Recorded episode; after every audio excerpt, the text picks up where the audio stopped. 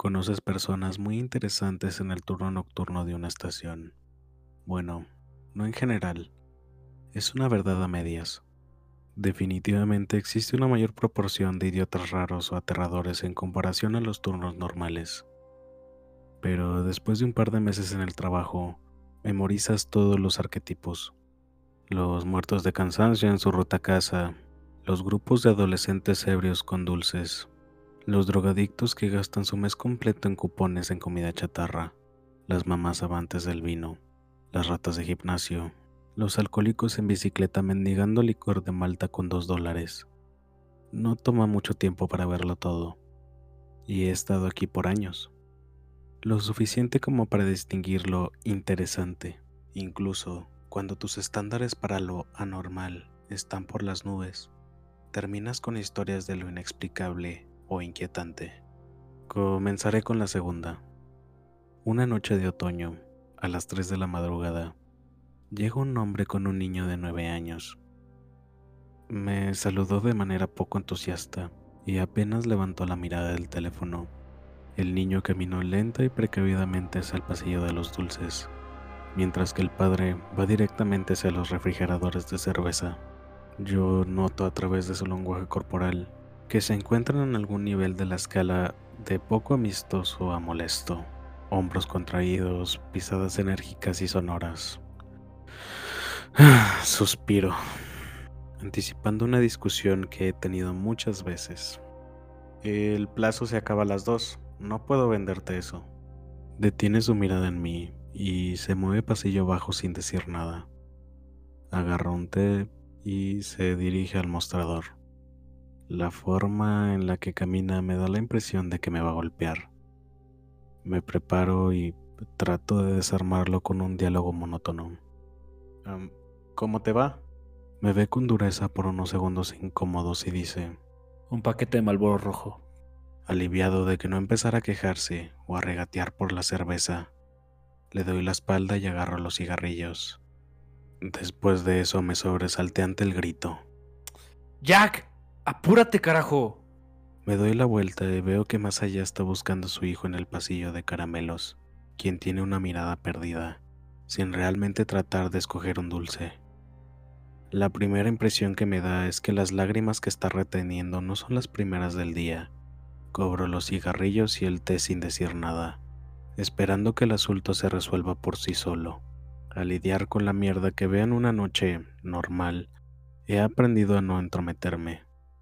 Esta vez no es en vano, pues lanzó un billete mugriento de 10 dólares para su compra incompleta y no menos de 5 segundos después grita. ¡Con un carajo que te apures! Eso es suficiente para frenar mi interés por el servicio al cliente.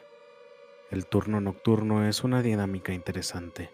Obviamente, se supone que debemos tener la personalidad sonriente y acogedora que se espera de todos los cajeros, pero también me encuentro solo y debo emanar un aire de seguridad. Cruzo ciertas líneas y dejo de ser amigable. Oye, relájate, le digo en voz baja. Se voltea hacia mí con la misma intensidad con la que había gritado y contesta. ¿Qué dijiste? Dale dos putos minutos para escoger la barra de chocolate que quiere. Estás anulando el gesto de comprarle algo si eres un imbécil. Si quieres te puedes callar, pendejo. Le digo que hemos terminado.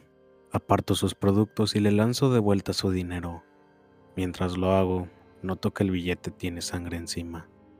Luego, noto que los nudillos de su mano derecha están lacerados, aún con sangre coagulada. Ahora estoy seguro de que el asunto puede llegar a algo físico. Fácilmente soy unos 8 centímetros más alto y 40 libras más pesado que él, pero quién sabe la locura que pueda tener en sus bolsillos. La brillante política de la empresa no permite armas, pero mantengo algunos sustitutos convenientemente cerca. Me pongo en posición para agarrar la barreta y le digo, apuesto que tu niño ya se quiere ir, puede quedarse con el dulce. Me da la misma mirada prolongada e inquietante y responde con calma. Ya vuelvo. No me quedé para averiguar lo que tenía en mente. Corrí y llamé a emergencias desde la oficina trasera. Me sentí un poco estúpido describiendo el altercado con un hombre que solo estaba haciendo un cretino, pero lo observaba por medio de las cámaras de vigilancia rebuscando en su asiento trasero. Le describí el auto a la operadora y me preguntó si llevaba un niño pequeño. Incluso antes de que la llamada terminara, comencé a escuchar las patrullas. Demasiadas patrullas. Me tomó algunos días y unas cuantas conversaciones con la policía hasta tener toda la historia. Las patrullas llegaron en respuesta a la alerta ámbar.